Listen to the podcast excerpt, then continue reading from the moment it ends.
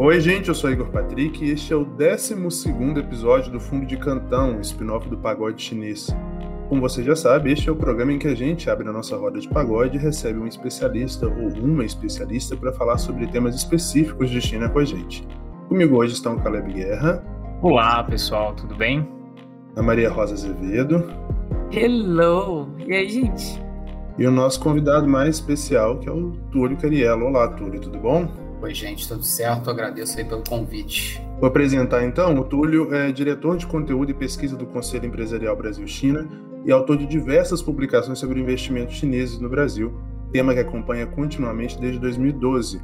Em 2018, participou do programa de jovens sinólogos visitantes na Universidade Normal de Chongqing e é formado pelo Instituto de Relações Internacionais da PUC-Rio.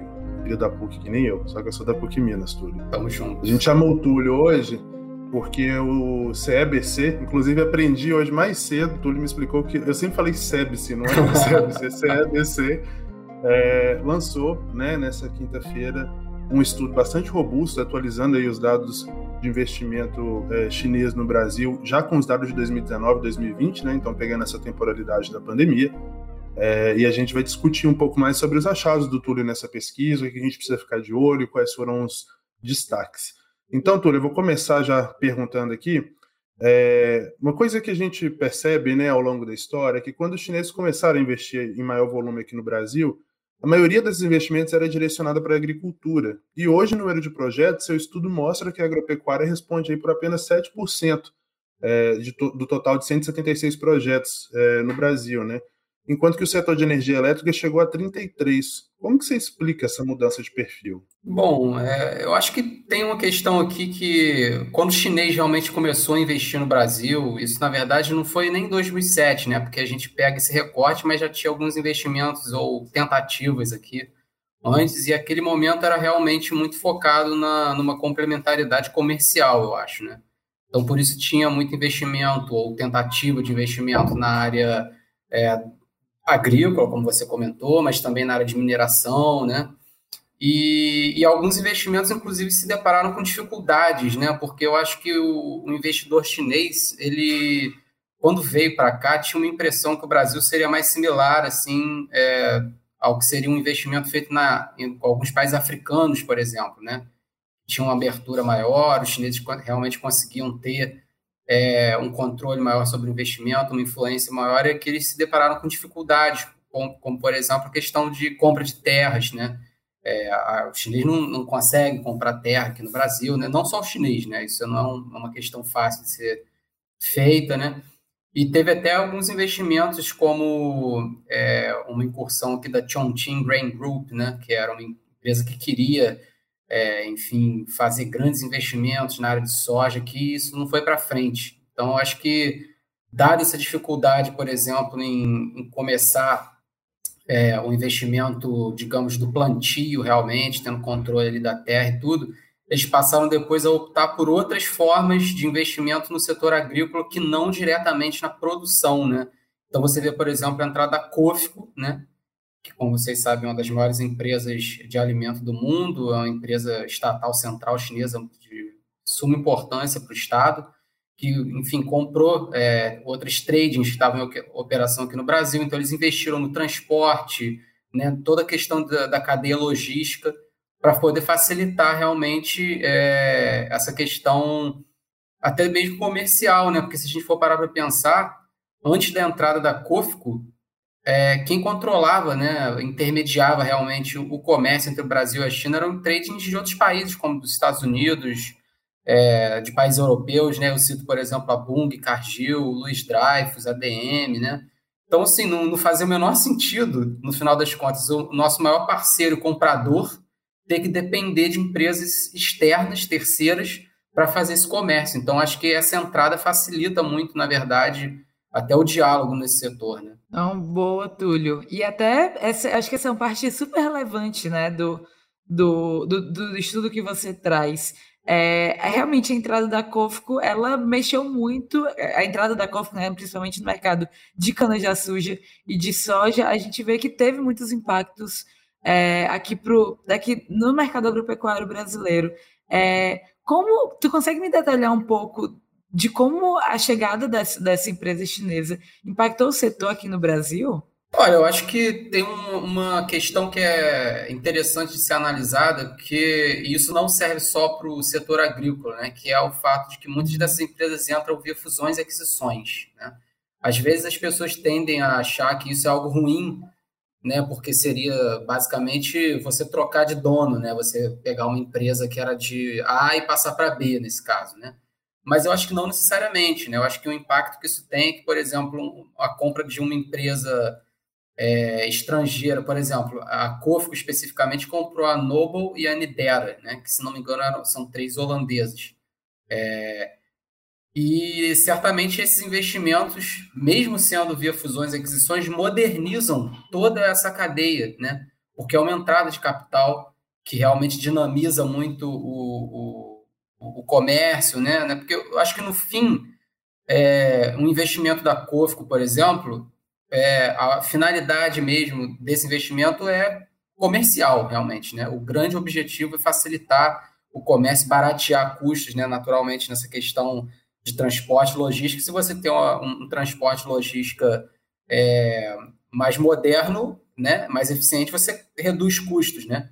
Então, acho que esse é um dos principais impactos que tem, e não só é, no caso da Cofco, né? porque tem outras empresas aqui, a Lompin, por exemplo, é, enfim, tem algumas outras empresas que eu sinceramente não me lembro o nome agora, porque são mais de 170 projetos, é, mas que também investiram em outras cadeias, é, em outras áreas da cadeia do agro, por exemplo, na produção de químicos, de agroquímicos, de fertilizantes defensivos, é, sementes, todo esse tipo de coisa. Eu acho que isso traz é, também esse aspecto da, de você modernizar o setor, né, com investimentos. Ô, Túlio, eu me lembro que alguns anos, logo ali no bojo do anúncio do, da iniciativa de Cinturão em Rota, né? Que para que o ouvinte que está nos ouvindo não conhece muito bem, é aquele projeto que o pessoal costuma apelidar de Nova Rota da Seda. A China chegou a falar de um investimento para poder criar uma rodovia que escoasse a produção de soja ali no Centro-Oeste por meio do Pacífico, né? Passando por vários países. É, esse assunto acabou sendo meio abandonado, assim. E uma coisa que me chamou a atenção na nossa conversa pro, é, lá para a Folha de São Paulo, né? Vou pedir, inclusive, que o Leopoldo deixe na descrição o link da reportagem com a entrevista com o Túlio. Você menciona que o setor elétrico do Brasil, além de ser muito estável, também tinha um marco legal quando re resolveram abrir é, para investimentos estranhos, tinha um marco legal muito robusto, o que acabou atraindo o, o, investidor chinês que viu aqui um setor mais estável, profissionais mais bem preparados, etc.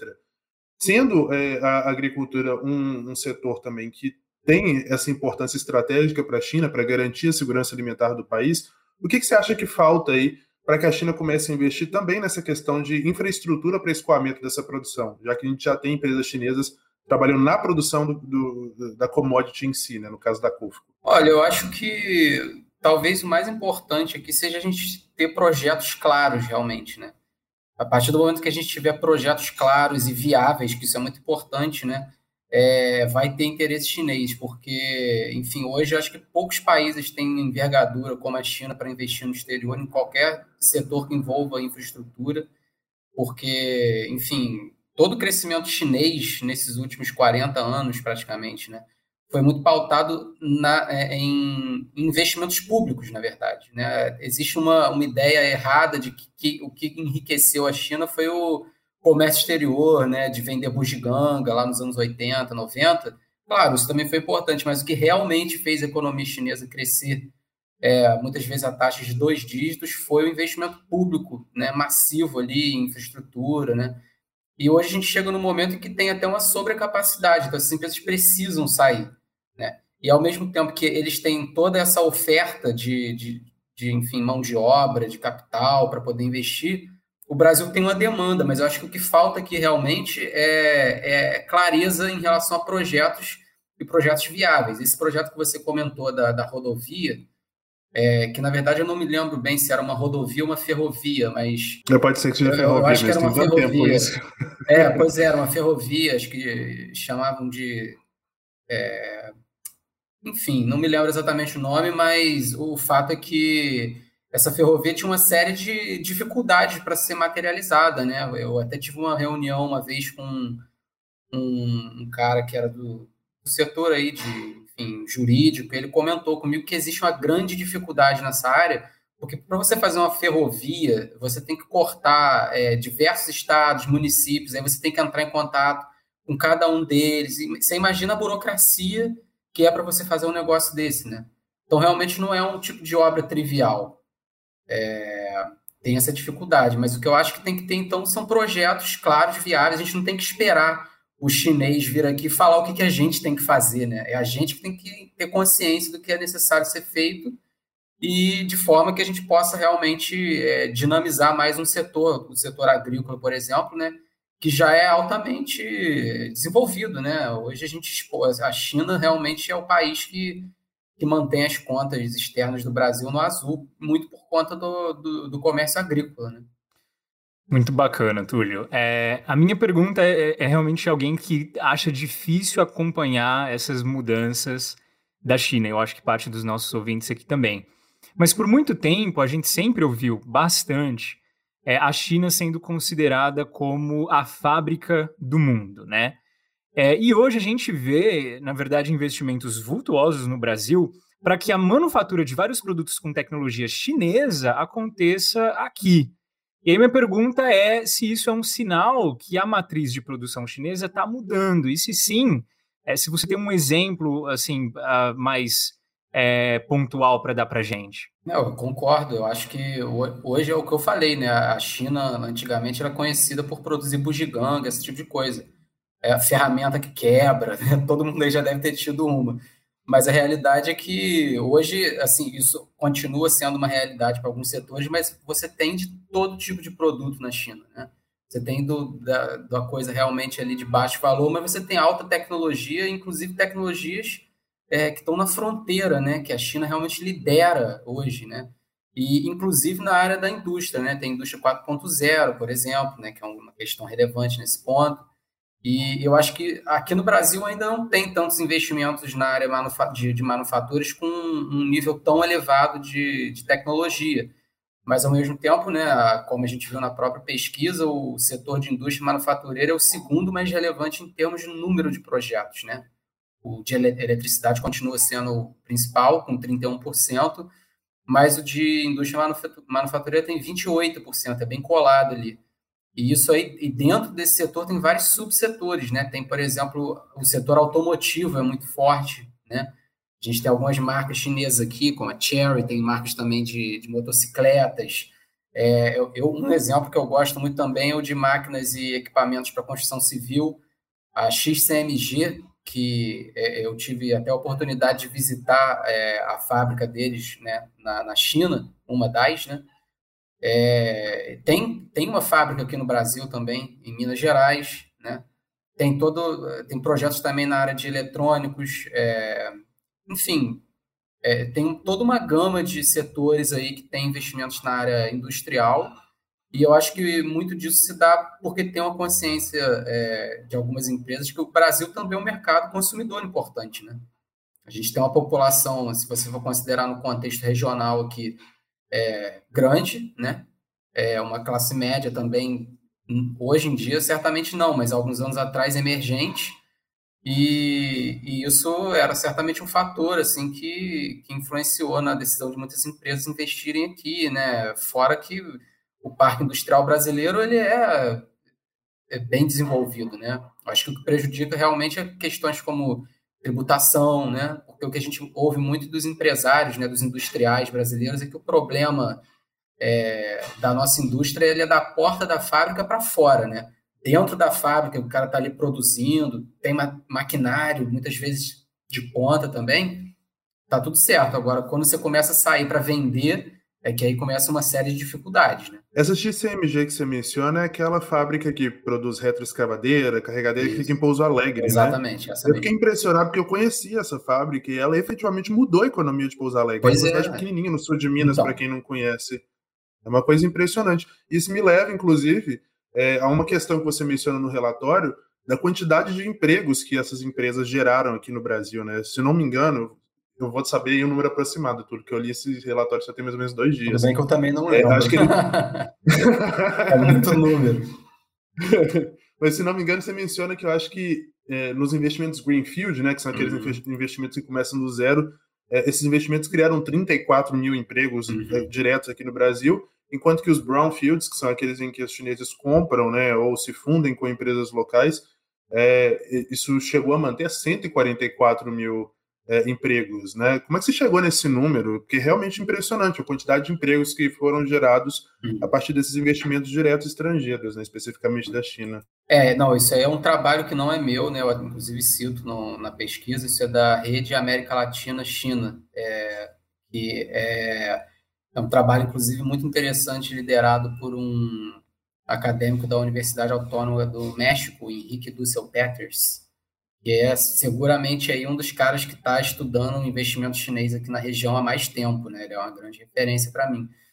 Mas é, os detalhes metodológicos, assim, eu não, não, sei exatamente como eles fazem esse cálculo, mas o que eu acho que é interessante de, de colocar é justamente isso aí que você falou, né? Que é, muitos investimentos chineses não estão nos grandes centros, né?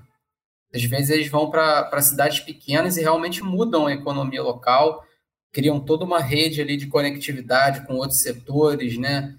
geram empregos, como a gente viu, e, e os investimentos é, via fusões e aquisições, além de ter esse, essa perspectiva da modernização do setor que eu comentei, ele muitas vezes salva empresas da falência também, né? Porque é muito comum, na verdade, você ver empresas é, que estão mal aqui no Brasil serem compradas por empresas chinesas, que conseguem modernizar isso depois, né? Um, um, exemplo que eu dou, por exemplo, é do, é do Big Banco, que foi comprado pelo China Construction Bank, né? É, certamente, aliás, o setor bancário é um setor que recebeu muito investimento é, chinês e, e, muitas vezes de, de em bancos que eu nunca tinha ouvido falar, assim, sabe? Eu já conheci o banco chinês que comprou, mas o banco que foi comprado fala, tipo, da onde veio esse banco? O que esse banco faz? Da onde ele, sabe? Então, é, eu acho que isso acaba salvando também, não só criando empregos, como mantendo empregos, né? Que é, o, no final das contas, é outro fator importante. Bacana. Túlio, é, eu estou com a sua pesquisa aqui em mãos e tem na parte de investimentos chineses no Brasil em 2019, é, o título tem um subtítulo que é o pragmatismo contra a retórica. E eu vou só citar aqui as três primeiras linhas. Você fala assim: Apesar das críticas à China durante a campanha, a eleição do presidente Jair Bolsonaro, as ações concretas de sua administração indicaram mais continuidade do que ruptura na relação bilateral. Aí você diz, né, mesmo com altos e baixos na esfera política, os números da CBC mostram que as relações de investimento não parecem ter sido particularmente afetadas. Aí passou o ano de 2020, o ano de 2021, agora a gente sempre tem medo, na real, quando o governo tem uma retórica ou faz uma, uma nova menção que alimenta essa retórica anti-China, etc e tal. Mas também a gente vê que a China, ultimamente, tem sinalizado que alguns assuntos ou algumas ofensas realmente não serão negociáveis. É, a minha pergunta é essa: o, o medo que a gente tem sempre que sai uma fala, uma postura, esse medo é real? E, e, e, ele, no futuro, pode mudar alguma coisa nessa questão de investimentos? A China pode retalhar o Brasil de alguma forma por causa da retórica? É, bom, é, certamente essa, essa questão aí da retórica é, anti-China foi uma preocupação de todo mundo, né? Porque a realidade é que a gente nunca tinha passado por isso. É, o, uma coisa que eu acho impressionante é que a gente reatou relações com a China, se não me engano, em 74, né? Em plena ditadura regime militar ali anticomunista, né? Quer dizer, já tinha um, um pragmatismo na mesmo naquela época. E desde então a gente seguiu, né, uma, de uma forma ou de outra, uma política de Estado em relação à China, que eu acho que isso que é o mais importante. Mesmo com trocas eventuais de governo, né, a gente teve governos mais à esquerda recentemente, que de fato, sim, eu acho que nesse ponto é, trouxe uma aproximação com a China, mas talvez não tenha nem sido por conta de fatores ideológicos, tenha sido porque coincidiu com a realmente a ascensão da China, né, como uma potência global. É, mas eu realmente não, não consegui ver uma, uma relação assim, porque primeiro fato é que essas críticas é, direcionadas à China não tem nenhuma racionalidade por trás. Não, realmente não tem como a gente ver uma razão objetiva por trás de, de críticas a um país que é fundamental para a economia brasileira, né? É, a minha visão é que isso é basicamente um discurso importado e não diria nem dos Estados Unidos, né, mas da administração, administração do Trump na época, e que realmente não tem nenhum sentido para o Brasil. Né? A gente não, não tem nenhum atrito com a China na nossa relação né, de décadas. E a sua pergunta sobre possíveis retaliações e coisas do tipo, eu acho que isso é difícil de acontecer, na verdade, porque, como eu disse, a China realmente tem uma visão de Estado em relação ao Brasil, né? Eles não estão realmente se importando se o governo é de direita ou de esquerda. Eles querem saber se, sim, a gente vai ter soja para ofertar, né? Se vai ter minério, carnes, por exemplo, né? Se, se os investimentos ainda vão encontrar aqui portas abertas no marco regulatório claro isso, de uma forma ou de outra, a gente tem uma certa estabilidade nessa, nessa situação. Mas, ao mesmo tempo, também não é bom brincar com a sorte. Né? A gente vê o exemplo da Austrália, claramente, acho que isso é inevitável, de todo mundo sempre fala desse exemplo, né? É, que realmente ali a, a, situação ficou mais feia, né? Mas, ao mesmo tempo, eu, eu sou um pouco crítico a essa comparação com a Austrália, porque, como eu falei, o Brasil historicamente não tem atritos com a China. A gente não tem, até porque a nossa relação só começou a ser mais relevante há pouquíssimo tempo, né? Coisa de talvez o que aí 10, 15 anos, né, na realidade. É, antes disso era uma coisa mais ali de apertar a mão, tinha um, ok, tinha uma, é, alguns setores assim que a gente teve parcerias importantes, como na área tecnológica, né, o Cibers, né, aquele satélite, programa de satélites, é um marco né, na, na cooperação sul-sul do Brasil, uma coisa realmente que deve ser é, louvada, mas a realidade é que a Austrália tem uma relação muito mais é, complexa com a China do que o Brasil, porque a Austrália sempre foi realmente um aliado dos Estados Unidos, por exemplo, né, em todas as situações possíveis, inclusive agora. É, faz parte daqueles Five Eyes, né? Que são a comunidade de inteligência é, que inclui a Nova Zelândia, o Reino Unido, o Canadá é. também. Então tem uma questão diplomática envolvida aí. Exatamente. Então, assim, a Austrália realmente tem uma parceria ali com os Estados Unidos que não, não vai ser quebrada, né? Eles não vão pensar duas vezes na hora de escolher um lado, vamos dizer assim, para onde que eles vão cair. No Brasil, a gente não precisa ter essa questão de escolher lados, né? A gente tem que aproveitar o melhor dos dois. É, então, acho que é mais ou menos isso, assim. É difícil, mas não é bom brincar com a sorte, né? Boa, Túlio. E, e, essa, e a sua resposta e a pergunta do Caleb me fizeram até pensar toda essa questão do pragmatismo chinês, né? E até saindo um pouco do escopo do estudo. E eu acho que não dá para a gente não falar disso agora, porque é, é o assunto que mais tem dominado é, o, o universo de notícias de China atualmente que é toda a questão do governo se envolvendo com empresas chinesas e com investimentos chineses, né? Tudo que está é, acontecendo agora e dá para a gente começar a trazer ainda em outubro do ano passado a questão do Alibaba, a gente já consegue trazer agora o que aconteceu com a Didi também, questões regulatórias que tem envolvido Meituan, a, a Tencent, então todas as grandes empresas chinesas, né? É, qual é a sua opinião sobre isso, sendo uma pessoa que tem olhado para o mundo empresarial da China. Qual a sua opinião sobre isso em relação à confiança também que o resto do mundo está tendo com relação a investimentos chineses e dessas empresas chinesas? E até a Didi, que é dona também do, do 99 aqui no Brasil, né? Como que, como que essas questões afetam é, as empresas brasileiras também, né? E a confiança delas a, serem, é, a ter essas relações todas com empresas chinesas? É, eu acho que esse setor de tecnologia é um setor muito sensível, de forma geral, né? Eu acho que não só em relação a empresas chinesas. É, eu acho muito pouco provável, por exemplo, que empresas americanas ou europeias, caso o governo, por exemplo, peça dados que sejam sensíveis e, e possam causar algum transtorno, vão ficar, enfim, caladas, né? Eu acho que, no fim das contas, é, eu não vejo muita diferença é, realmente nesse setor de tecnologia, né? Inclusive, isso me faz lembrar de, um, de uma época em que o, o Mark Zuckerberg, do Facebook, né, estava é, respondendo algumas perguntas no Senado, no Senado americano e tudo mais. E, e um dos, é, dos caras lá que estava fazendo as perguntas comentou, né? Você acha que seria possível uma empresa do tamanho do Facebook é, existir em, uma, em um país que tivesse um Estado como o Estado chinês? A resposta dele foi: é, as maiores concorrentes nossas são chinesas, né? Então, assim, eu acho que no final das contas tem muito mais semelhança do que diferença entre o que é uma empresa chinesa hoje e o que é uma empresa americana, por exemplo, ou europeia, né? Porque esse setor ele é regulado, né? Ele, inclusive, ele tem que ser regulado de uma forma ou de outra, né? Porque você não pode, você está lidando com dados ali de pessoas, né?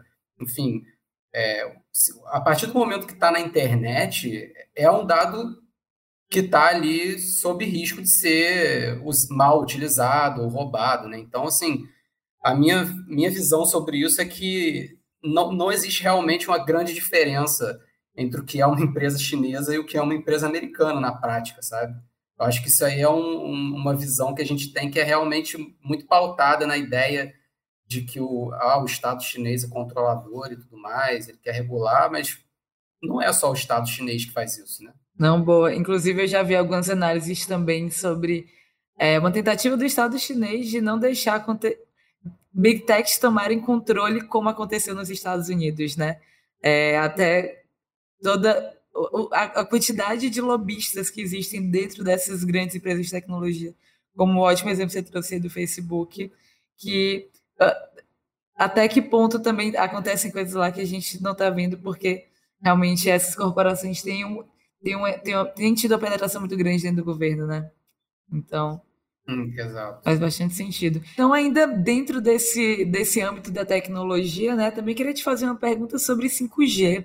É, já que a gente sabe que China domina né, a tecnologia de 5G com a Huawei, a empresa gigantesca de Shenzhen, e que tem sido alvo constante de acusações no mundo inteiro, né? E principalmente aí capitaneado pelos Estados Unidos é, em diversos âmbitos ligados à segurança e tudo isso. É, você acha que esse alinhamento que a gente tem tido hoje com os Estados Unidos pode colocar em risco a atração dessa infraestrutura pela Huawei aqui para o Brasil? E um outro ponto também, é, você acha que existe a possibilidade dos chineses retalharem investimentos aqui, caso é, a gente decida banir a Huawei do leilão de 5G? É, bom, eu acho que o primeiro ponto aqui é que a decisão em relação à questão da, da instalação do 5G aqui ele tem que ser uma decisão realmente de Estado e baseada no que é prioridade para o Brasil. A gente não tem que ficar sofrendo esse tipo de influência ou pressão dos Estados Unidos, sabe? Porque, de, de fato, quem realmente está fazendo essa pressão são os Estados Unidos, né? É, então, assim, eu, o que eu acho que a gente tem que pensar que o que a gente precisa é o 5G. Não é o 5G da Huawei, necessariamente, né? É a tecnologia. Se a Huawei, por acaso, oferecer o melhor serviço com preço competitivo, eu acho que é o que tem que ser feito, né? Porque eu não vejo outra razão que, que não é, seja essa justificativa de que seria um perigo para a segurança para poder impedir a Huawei de entrar aqui, né? Mas eu não vejo também é, necessariamente um, um risco nisso, né? Porque, como eu falei, essas questões tecnológicas, todas, todas elas têm, têm eventualmente, são suscetíveis a falhas e, e, esse tipo de coisa. E a gente não tem, eu não consigo também imaginar, assim, o Estado chinês querendo espionar o Brasil, nem nada do tipo, porque a nossa relação, apesar de ser bastante é, forte em termos econômicos, ela ainda é muito limitada, né? Eu acho que o, chinês ainda enxerga o, o Brasil muito por essa ótica do, do, comércio, né, como parceiro importante, fornecedor é, de produtos que a China precisa, uma fonte, é, um destino interessante para investimentos, né? Agora, se eventualmente houver algum tipo declarado de de boicote a Huawei por pressão americana, aí eu acho que realmente mostraria que o Brasil estaria escolhendo lados, né? Que eu acho que no fim das contas é o que tem que ser evitado, porque como eu falei, é, o que a gente tem que fazer é ter uma visão realmente de Estado, uma visão pragmática e que consiga é, explorar o melhor dos dois lados, né? A gente tem que ter uma relação boa com a China, por todas essas razões que a gente sabe, e com os Estados Unidos, que é um parceiro fundamental e tradicional do Brasil também, né? Então, é, tem que se evitar realmente essa, essa ideia de que a gente tem que escolher, né? O Brasil, outros países talvez tenham que escolher realmente, porque tem uma relação muito mais é, é, significativa com um lado ou outro, né? Mas o Brasil não. Não vejo isso acontecendo. Para lembrar que, para quem não acompanhou toda essa querela no ano passado, né, o ouvinte que não acompanhou, o governo deu todos os indicativos que ia vetar, aí quando começou a depender de vacina da China, aí permitiu que a Huawei participasse do leilão, a Anatel divulgou aí o edital, né, foi validado pelo TCU, e agora, é, notícia que saiu essa semana, o Jake Sullivan, que é o assessor de, Segurança Nacional dos Estados Unidos, está vindo visitar é, o Jair Bolsonaro, ter reuniões em Itamaraty, etc., provavelmente para poder fazer um último esforço para vetar a Huawei no Brasil. Então a gente tem que acompanhar de perto para ver como vai ficar essa questão. É, mas, é, Túlio, eu vou então já ir encaminhando para o final com minha última pergunta. A gente está acompanhando aí uma tendência é, mundial, né, que é uma queda nos investimentos é, chineses na pandemia. Isso não foi diferente aqui no Brasil. Eu queria que você fizesse aí um panorama baseado naquilo que você já está acompanhando e naquilo que você conseguiu pegar de 2019 e 2020 sobre qual vai ser a tendência desses investimentos nos próximos anos. Lembrando que o estudo do Túlio fala que houve uma forte queda né, para o menor valor desde 2014 investimentos chineses em 2020 por conta da, da Covid-19 então, queria que você fizesse aí um panorama para os próximos anos. O valor deve continuar baixo até que a pandemia chegue ao fim? Como é que você acha que vai ficar essa questão? É, eu acho que essa é uma pergunta que fazem muito realmente, né, do que, que vai ser 2021, por exemplo, os próximos anos. É, isso é um exercício muito difícil de ser feito, né? Mas é, eu, se tivesse que apostar, eu apostaria que a gente pode ter um crescimento esse ano, sim. É, o primeiro fator que influencia nisso é, é uma questão quase que puramente é, matemática, porque a gente tem uma base de comparação muito baixa, né? 2019 tem 1,9 bilhão, bilhão de, de dólares investido, então se vier realmente algum investimento mais volumoso, é muito provável que esse valor aumente. E a gente realmente já tem algumas pistas aqui, né, de que é, tem investimentos chineses acontecendo esse ano, no setor energético, como não poderia deixar de ser. A gente já tem é, notícias de, de, de é, compras da, feitas pela CPFL, né, que é, sub, sub, é, subsidiária da Huawei. Tem também empresas é, novatas chegando aqui para concorrer em leilões da ANEEL, inclusive ganhando nesse setor de transmissão de energia.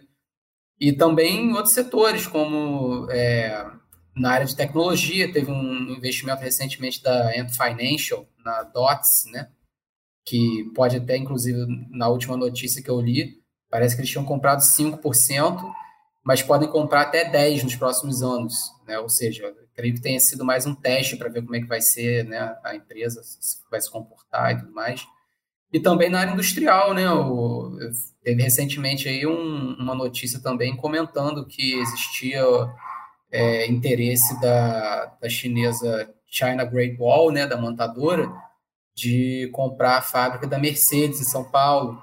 Então, acho que isso, esses são dados que mostram que o interesse chinês continua no Brasil, é algo que eu acredito também, não, não vai ser de uma hora para outra que eles vão simplesmente deixar de querer investir aqui, porque, de uma forma geral, as condições são ainda semelhantes, né, apesar de todas as dificuldades que a pandemia impõe. É, mas, de forma geral, acredito que, que pode haver uma, é, um aumento, sim, é, dos investimentos. Inclusive, eu tenho um dado que eu anotei mais cedo aqui, em relação a, a essa questão dos investimentos na região. É, saiu uma notícia no Global Times, né, que é um jornal chinês, falando que os investimentos chineses na América Latina é, entre janeiro e maio de 2021 subiram 40% em relação ao mesmo período de 2020, né? Chegaram a 10,4 bilhões. Então, acho que, tendo como base que o Brasil é o principal receptor de investimentos na região, isso é um dado já promissor de que a gente pode ter um aumento, né? Mas é importante notar também que, é, mesmo que haja esse aumento, a gente tem ler isso com certo cuidado. Não quer dizer necessariamente que está havendo uma grande retomada, né? Porque, como eu falei, a gente está comparando com uma base muito baixa. É, provavelmente voltar a níveis pré-Covid vai levar ainda bastante tempo, né? Exato.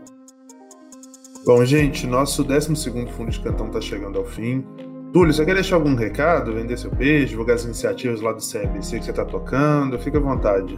Não, eu só. Bom, primeiro eu queria agradecer o convite, eu sou grande fã do trabalho de vocês. Acho que é sempre muito bom ter é, vozes brasileiras, assim, inclusive de vocês que têm experiência na China em loco, né? Enfim, são grandes conhecedores é, do assunto, trazendo isso para o público, né? É, principalmente pelo fato de sermos jovens aqui, não é? Quer hum. dizer, eu acho que isso é um, é um fator interessante, porque é uma leitura diferente, no final das contas, do, do, que, a, do que a China, né? É, e dizer que o estudo está disponível no nosso site também. Você vai entrar, tem um banner enorme lá, é só clicar e, e acessar. E é isso. Queria deixar meu agradecimento a todos e, e é isso aí. Massa demais! O Fundo de Cantão é um spin-off do Pagode Chinês, uma produção da F451 em associação com a Observa China. A direção e edição é do Leopoldo Cavalcante, trilha sonora original do Buda Lages, artes do Lyndon Johnson, identidade visual da Paula Siebra, gestão de redes sociais do João Marcelo Viana e da Thaís Chaves. A gente também encerra o Fundo de Cantão com um provérbio, só que aqui é o nosso convidado quem lê. Diga lá, Túlio. Sem o fogo do entusiasmo, não há o calor da vitória. Boa. Aí, exato aí. Exatamente. Obrigado demais, Túlio. Obrigado, Túlio. Volte sempre.